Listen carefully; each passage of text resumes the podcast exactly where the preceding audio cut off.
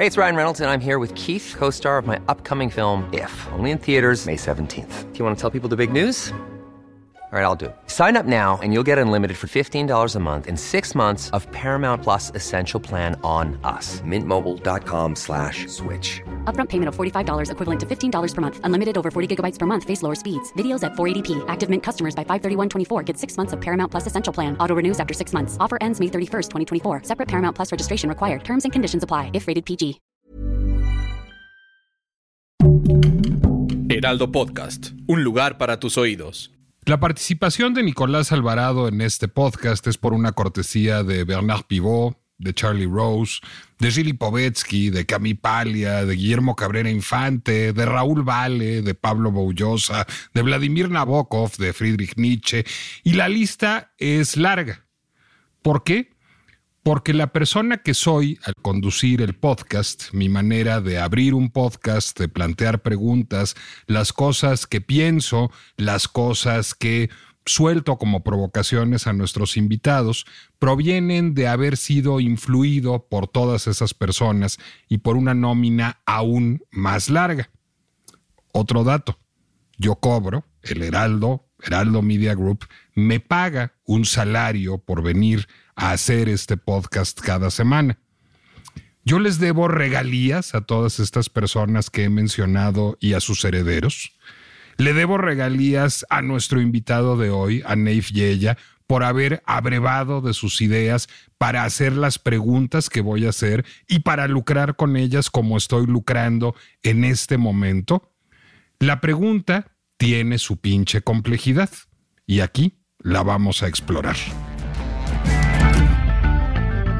Soy Nicolás Alvarado, me da mucho gusto darles la bienvenida a un episodio más de La pinche complejidad, dedicado, si quieren, sí a los derechos autorales, porque de eso estaba yo hablando en la introducción a este programa, pero dedicado de manera muy importante a la inteligencia artificial, porque este ejemplo más o menos ridículo que acabo de poner, es decir, pues yo trabajé con unas personas, tuve algunos familiares, hice unas lecturas, vi unos programas de tele, oí unos programas de radio y eso me influyó para ser la persona que soy y eso me permite ganarme la vida. Es un debate que está realmente candente en el ámbito del derecho autoral relacionado con la inteligencia artificial. Y ese no es el único debate presente relacionado con la inteligencia artificial. Hemos estado leyendo mucho sobre inteligencia artificial últimamente, tanto así que en una junta de la pinche complejidad yo dije, invitemos a Neif Yeya, porque es un gran escritor, porque es un filósofo del cuerpo y un filósofo de la tecnología, porque es un tipazo y es divertidísimo, y porque yo recuerdo que en 2011 escribió un texto sobre inteligencia artificial que parecía preclaro, y lo es, al tiempo que parece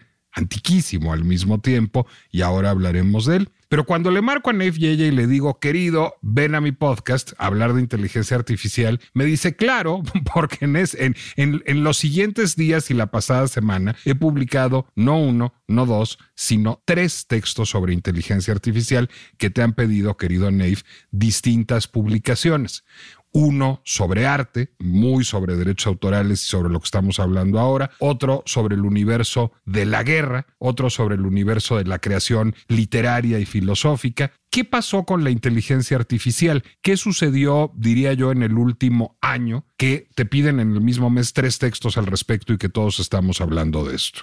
Bueno, eh, bueno, primero, muchísimas gracias por tener el programa. Muchísimas gracias por invitarme a, hablar de este tema que, como sabes, me obsesiona, me fascina. Y, siempre es un placer hablar contigo. Eh, siempre tienes eh, una mirada aguda y penetrante a todos los temas. Y, eso siempre es asombroso, a todos los temas. Pero bueno, pasando a la, pregunta. Y mientras me ruborizo.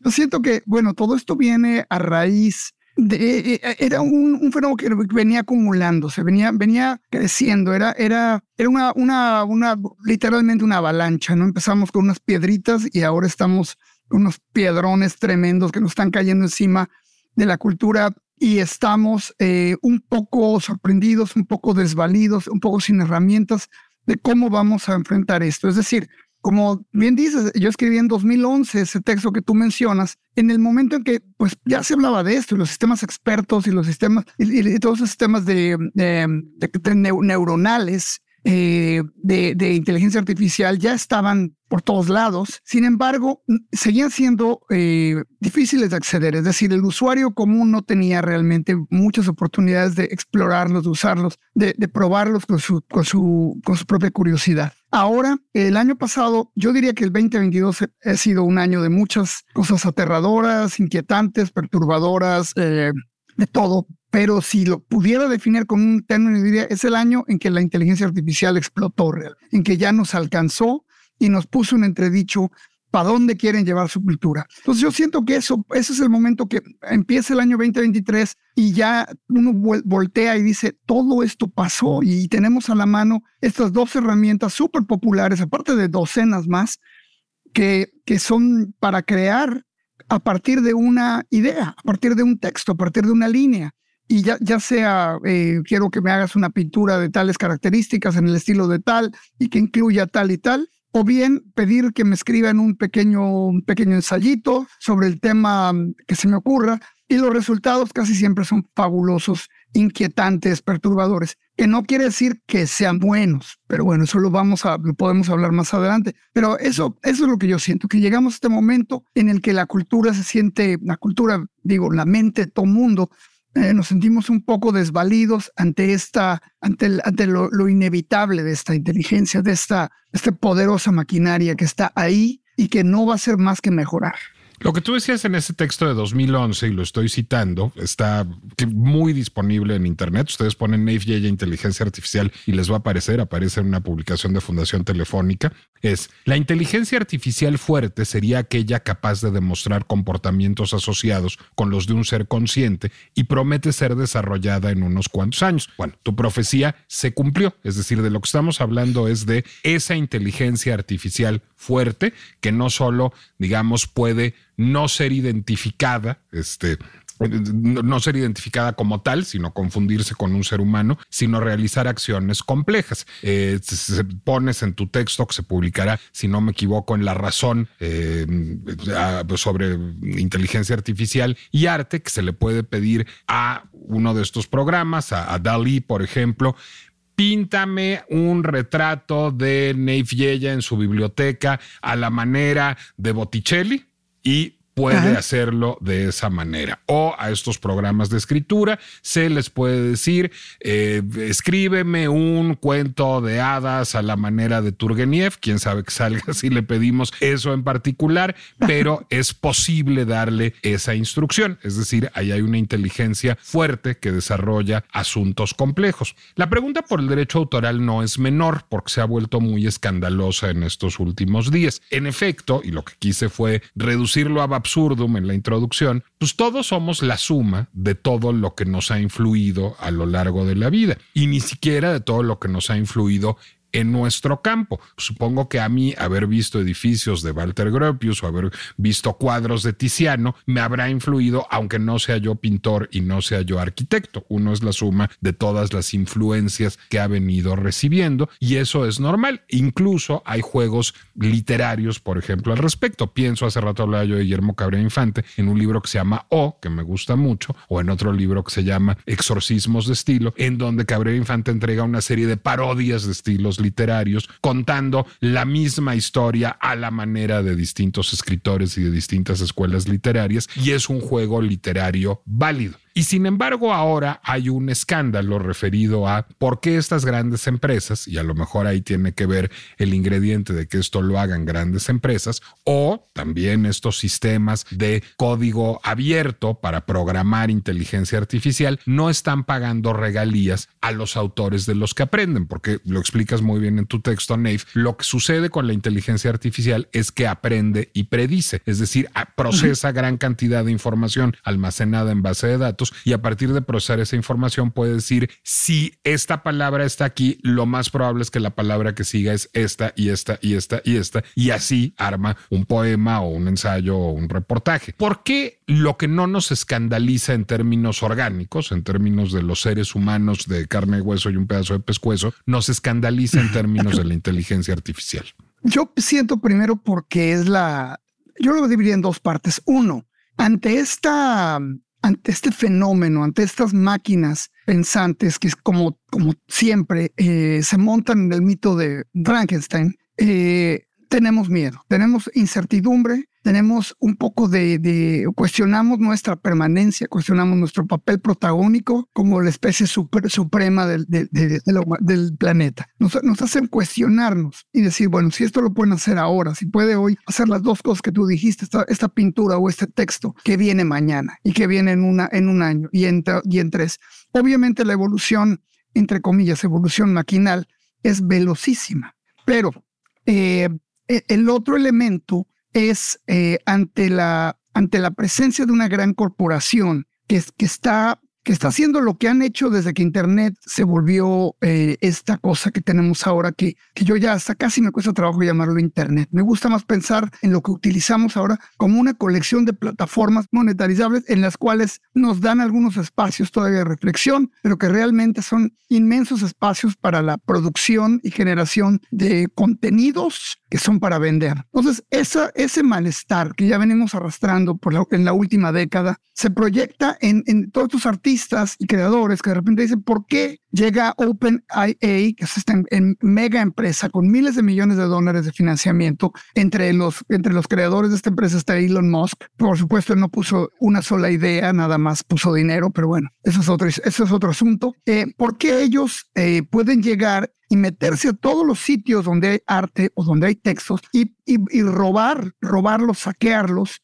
eh, para, para entrenar a sus inteligencias artificiales, porque de eso se trata lo que tú decías. Estas inteligencias, estas máquinas, estos algoritmos, lo que hacen es que son entrenados con inmensas bases de datos, inmensas, estamos hablando de miles de millones, quizá billones de, de, de referencias. Eh, eh, entonces, eh, eso también causa un malestar, es decir, ¿con qué derecho siguen explotando esta, esta, este, este sistema del capitalismo de vigilancia que ya nos ha hecho muchísimo mal y nos va a seguir haciendo mucho mal y nos está creando una sociedad aún más dividida, aún más eh, estratificada, eh, en la cual la creación carece ya de valor. Entonces, de repente ellos utilizan esto para, su, para sus, sus, sus inteligencias artificiales y eso causa inquietud, molestia, pero como bien tu, tu entrada fue fabulosa, porque claro, es eso. Eh, todos somos resultado de lo que leemos, de lo que vemos, de lo que aprendimos. Las, las inteligencias artificiales también. Y aquí nada más adelantaría una idea. La gran diferencia entre las máquinas y nosotros es que nosotros hacemos eso pero tenemos la capacidad de crear modelos, modelos del, del, mundo, modelos de la cultura, modelos de, de, todo. O sea, si tú me empiezas a mí a hablar de los fenicios, en mi cabeza eh, invocas una serie de imágenes que he aprendido y creo una especie de modelo de lo que me imagino que son los fenicios, aunque no sepa mucho, o de temas que sí conozco y entonces lo que tú dices se viene a, viene a, enriquecer, a debatir con mis ideas, en fin, estas máquinas no tienen eso y eso es lo que nos separa todavía de ellas. Pero bueno, es que yo creo que eso es lo que debería de, por lo pronto, digamos, y el, y el, por lo pronto me parece relevante, atajar nuestro miedo. En el texto que publicas en La Razón sobre la parte artística, pones incluso ejemplos de obras de arte que se han vendido muy bien en subastas o que han recibido premios y que han sido realizadas por medio de la inteligencia artificial.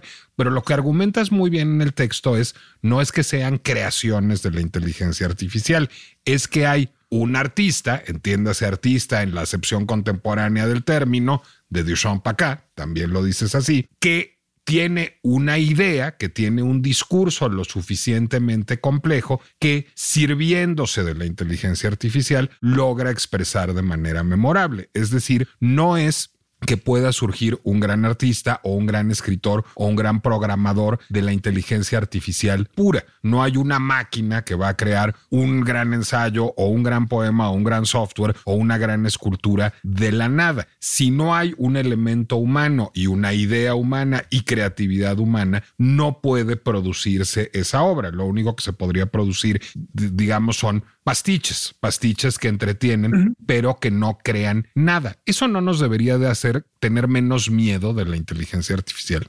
Totalmente, totalmente. Eh, es lo que yo pienso.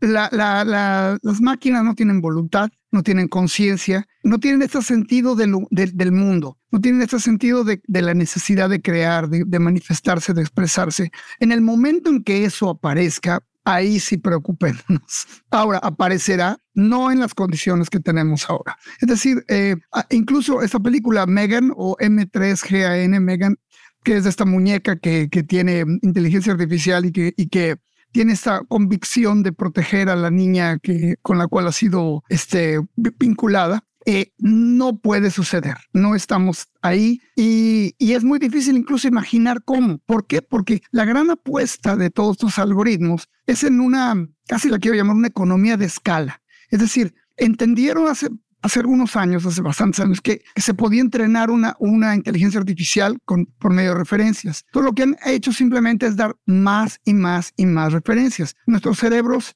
tendrán una función parecida, pero no es la única. Nuestro cerebro no funciona de la manera en que funciona porque tenga inmensa cantidad de, archivos o de bibliotecas, sino que tenemos otras capacidades. Esas otras capacidades son las que nos dan la conciencia. Y ahí es el, es el asunto. Una inteligencia artificial general, que eso, eso sería ya realmente una mente que pueda pensar en cualquier cosa, en cualquier contexto, y, y sin, sin caer en las fáciles trampas que ahora se les ponen las inteligencias artificiales para que se vean ridículas, entonces sí sería preocupante. Hey, it's Ryan Reynolds, and I'm here with Keith, co-star of my upcoming film, If, only in theaters May 17th. Do you want to tell people the big news? All right, I'll do it. Sign up now and you'll get unlimited for $15 a month in six months of Paramount Plus Essential Plan on us. Mintmobile.com slash switch. Upfront payment of $45 equivalent to $15 per month. Unlimited over 40 gigabytes per month. Face lower speeds. Videos at 480p. Active Mint customers by 531.24 get six months of Paramount Plus Essential Plan. Auto renews after six months. Offer ends May 31st, 2024. Separate Paramount Plus registration required. Terms and conditions apply if rated PG. Ante, digamos, bueno, o si sería una competencia para el artista. Pero hoy la obra de arte, entre comillas, creada por inteligencia artificial, es el resultado de la idea de una persona. Y eso es todo. Ahora, tú ya anticipabas, digamos, este posible desarrollo en aquel texto de 2011. A lo que acabas de describir lo llamabas la inteligencia artificial superinteligente, es decir, la que puede ser en todo idéntica al proceso de pensamiento de un ser humano hay desarrollos que van hacia allá, es decir, es vislumbrable que algún día aparezca, digamos, esta inteligencia artificial, modelo Blade Runner, digamos, el, modelo replicante de la inteligencia artificial, ¿es algo humanamente concebible o no? Yo creo que sí es humanamente concebible. Yo no diría no, sin embargo, no veo con lo que, con lo que hay, no veo por dónde. Ahora, obviamente están sucediendo cosas en este momento en docenas de laboratorios en el mundo. Hay gente que está ahorita buscando esto, no esto que tú dices, que está invirtiendo buena cantidad de recursos, no al, al nivel de OpenAI y otras empresas, porque eh, estas empresas como, como, como la que acabo de mencionar es, eh, tienen ya un objetivo comercial, claro, tienen un modelo económico, entonces pueden pedir enormes cantidades de dinero para eso. Entonces vale la pena. Ahora, si alguien dice, yo quiero crear una, una mente que simplemente se despierte todas las mañanas y, y, mire hacia el cielo y, y adquiera conciencia de su momento, de su historia, de su lo que sea, no hay, no es tan mercantilizable y es bastante intimidante. Entonces, mientras no haya una inmensa inversión y una gran concentración de recursos en algo así, todavía está lejos. Ahora, puede suceder por un accidente del destino que alguien se lo encuentre, así como alguien encontró como esto de lo del deep dream, esta idea de Google de, de Cuéntanos del Transformar las fotografías en sueños, en especie de sueños de la máquina. Puede suceder. E, él, se le ocurrió una idea y le salió y, fue nada más el producto de un, de, una, de un, de un delirio. Puede suceder. Ahora, insisto, yo, yo lo que creo es que para llegar a eso necesitamos redes neurales mucho más complicadas, mucho más diferenciadas de lo que tenemos ahora, que sean capaces de separar conceptos y crear modelos del mundo y para cada cosa. Entonces, creo que aún está lejos. Déjame llevarlo al otro de los textos de publicación reciente que tienes, que es el texto que publicas en la revista de la universidad sobre inteligencia artificial y guerra. Leyendo tu texto, al mismo tiempo quedé horrorizado y tranquilizado, y voy a explicar por qué. Porque en tu descripción muy acuciosa de cómo son utilizados herramientas de inteligencia artificial para librar guerras en, nuestro tiempo, digamos, resulta muy tranquilizador que otra vez es una decisión humana la que está atrás todo el tiempo. No es que una máquina de, pronto desarrollo el criterio de este, me voy a chingar estos palestinos, me voy a chingar estos israelíes, sino que hay alguien en un campo o en otro, en Estados Unidos o este, en ISIS, que está decidiendo, voy a utilizar este dron para matar a esta persona en particular. Eso es al mismo tiempo muy tranquilizador, no es la máquina tomando control de las decisiones políticas y morales de la humanidad, y muy preocupante porque se vuelve muy deshumanizador del proceso de la guerra y eso también lo evidencias.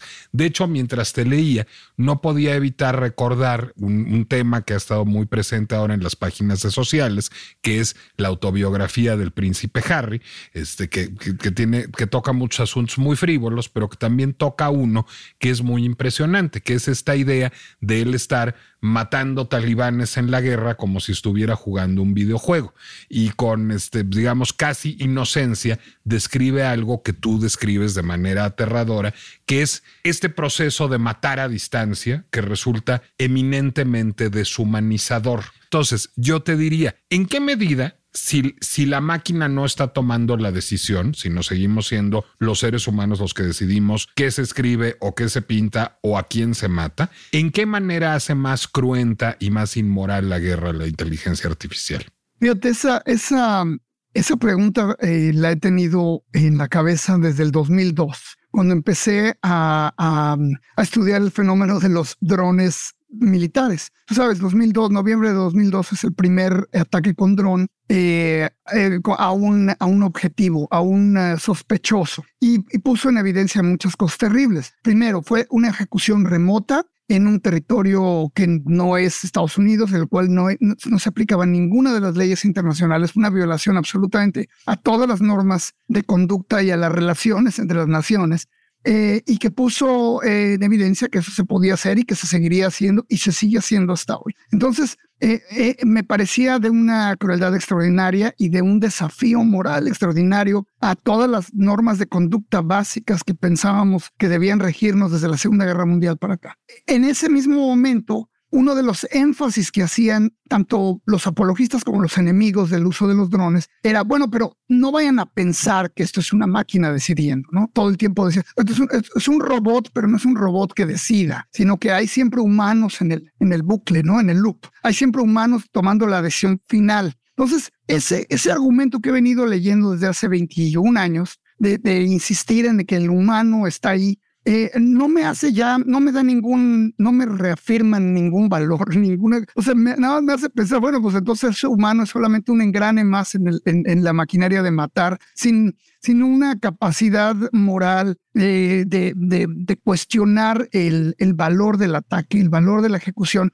que como bien sabes, de los ataques con, con drones, la gran, gran, gran mayoría han pegado en blancos equivocados, en gente que no tenía nada que ver, en em, daño colateral. Entonces, si ya con veintitantos años de esto seguimos haciéndolo y no ha cambiado nada, entonces ya vemos que esta, este, este ser humano que estaba insertado un poco ahí como, como una parte necesaria dentro del bucle de la muerte, eh, pues no ha cambiado, no, no ha evolucionado, su percepción no ha dado nada mejor. Ahora, quiero yo que se haga sin, sin, sin un humano en medio, como algunos defensores de, de la inteligencia artificial dicen, que bueno, al, quitar, al remover al humano de esto va a haber más precisión. Yo pienso que va a ser igual de catastrófico y terrible. O sea, utilizar estos medios para matar y más para matar a distancia y más para matar en base a metadata, o sea, a información sacada de aquí de allá y con la cual se confeccionan patrones, eh, patrones de ejecución, eh, me parece terrible. Y sin embargo,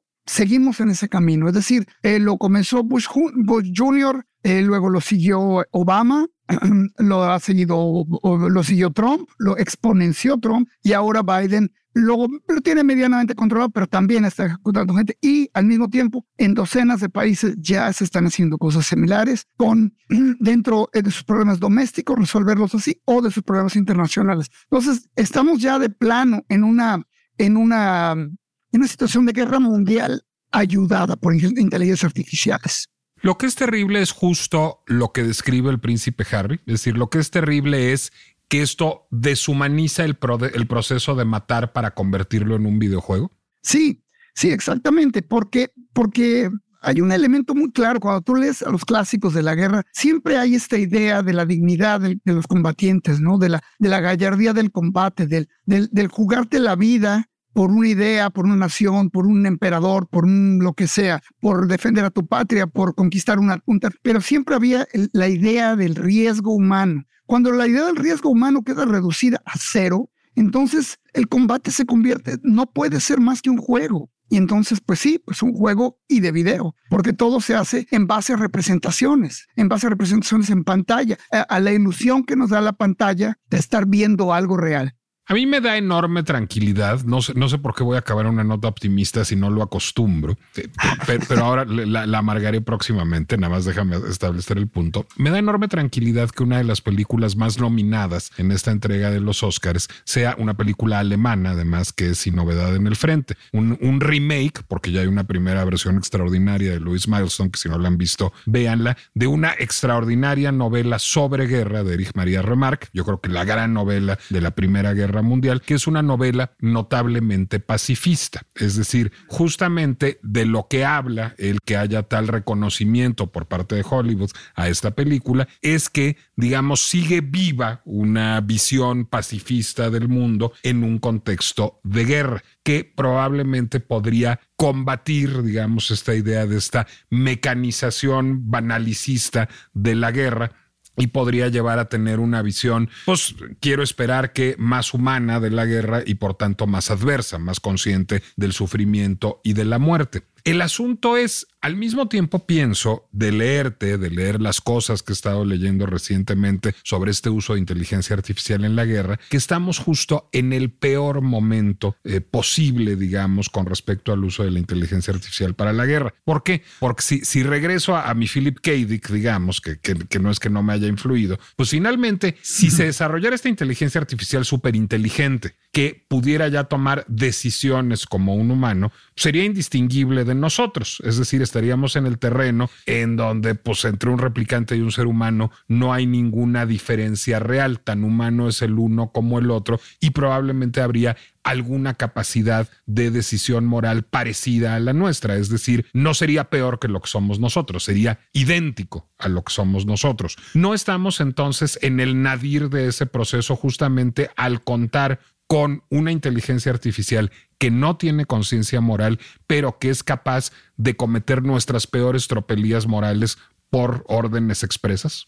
Sí, sí, no, completamente, completamente, y de obedecer hasta la catástrofe, ¿no? Tú sabes, ahí está esa, este, esta metáfora de la idea de que pones a una inteligencia artificial a fabricar clips y quieres que haga la mayor cantidad de clips con la mejor producción. Entonces esta inteligencia artificial es tan maravillosa que va a destruir al mundo con tal de hacer todos los clips que se puedan hacer. Entonces estamos en eso. Es decir, el problema que yo veo eh, que me parece eh, inquietante no es solamente tener máquinas o, inteligencias artificiales o algoritmos que puedan llevar a cabo nuestros peores instintos, nuestros peores deseos, nuestras, nuestras, eh, nuestras actitudes más abominables y egoístas, sino que también por su propio... Eh, por su propio afán o su perfección, puedan llevarnos a la destrucción. Eh, eso, es, eso es a lo que nos estamos enfrentando. Y, y, fíjate, nada más quisiera añadir un punto. Me llama mucho la atención que cuando tú le pides algo a, a Chat GPT, eh, tiene programado este, esta idea de ser moral, ¿no? Esta idea de no caer ni por error en criterios que puedan sonar racistas o, misóginos o, discriminatorios de algún tipo. Y sin embargo, es tan transparente su, su, su afán que no quiere decir absolutamente nada y pone en evidencia que la moral no es algo que fácilmente se puede programar, es algo que tienes que incluir dentro de una perspectiva del universo, del mundo y de, y de otros valores que no son tan fáciles de programar en una máquina que solamente hace esto, recorrer un inmenso archivo de referencias y, y, entretejer con ellas eh, respuestas muy eh, ingeniosas, acertadas a veces, pero eso no quiere decir que sean morales. Voy terminar con una pregunta humanísima, querido, querido Nave. ¿Estás divertido o estás angustiado por los recientes derroteros de la inteligencia artificial? Muy buena pregunta. Fíjate, me, da, me dan las dos cosas. Eh, por un lado, eh, me, me, llama mucho la atención eh, pues ver, ver el debate y ver la inquietud de, gente alrededor mío. Me, me, gusta ver cómo, cómo reacciona gente que nunca le ha dado interés a la tecnología y que ahora están muy preocupados, o gente que que ya lleva toda su vida en esto y que ha cambiado completamente perspectiva. Eh, a mí en lo personal me, me, parece un tema fascinante. Como tú sabes, para mí este, mi, mi, mi perspectiva del mundo cambia a partir de, de ver Blade Runner y, y, Terminator y de ir construyendo esta, esta visión alternativa del mundo por esta, por esta este, perspectiva cyberpunks. Entonces, bueno, pues nada, nada más cyberpunk que el momento que estamos viviendo. Entonces, en ese sentido, me da gusto estar aquí ahora, en este mundo. Me da gusto vivir este, esta, esta transición. Y por supuesto que me preocupa, me preocupa el número de empleos que van a desaparecer. Me, me parece motivante que va a haber cambios en, en las sociedades. Espero que algunos de ellos sean buenos, pero lo que veo ahora es que lamentablemente eh, como se están aplicando las, las, estos algoritmos al, al, al, a, a, cosas prácticas, van en contra de, los valores humanos, van en contra de, lo, de, los valores laborales, en fin, van en contra de muchas cosas y eso pues, es doloroso. La guerra en los tiempos de las máquinas que creemos inteligentes de Neif Yeya está en la revista de la universidad. Inteligencia artificial y creatividad sintética, el arte de las máquinas está en La Razón. E Inteligencia artificial y la obsolescencia del autor, también de Neif Yeya, está en la revista Zócalo. ¿Dónde podemos, además, ya que estamos en esos mundos, querido Neif, seguirte en redes sociales y dónde podemos, además, verte porque tienes un canal de YouTube? Bueno, mira, eh, estoy, estoy bastante presente en Twitter. Eh, mi, mi, nombre es arroba N-Y-H-Y-A, N-Y-A. Eh, estoy en, en Facebook, eh, no mucho, pero estoy. Y, y sí, bien dices, estamos en zona de contagio que se puede ver a través de YouTube. Y mientras, pues escribiendo en los medios eh, en papel que todavía sobreviven, todos con los que mencionaste ahora y algunos cuantos más, tratando de impedir que, que desaparezcan y siéndole fiel, aunque paguen terriblemente, a todos estos medios que, son la resistencia, la resistencia del, del, del, del papel y de la tinta ante el avance de los píxeles. Gracias, querido Neif. Yo soy Nicolás Alvarado, o cuando menos soy un avatar de la inteligencia artificial que lo finge lo suficientemente bien. Mi Instagram es arroba Nicolás Alvarado Lector. Y les recuerdo que La pinche complejidad es una producción del Heraldo Podcast que pueden consumir en Spotify, Deezer, Apple Music, Amazon, YouTube o cualquier lugar en donde ustedes estén acostumbrados a escuchar podcasts. Nos escuchamos la próxima.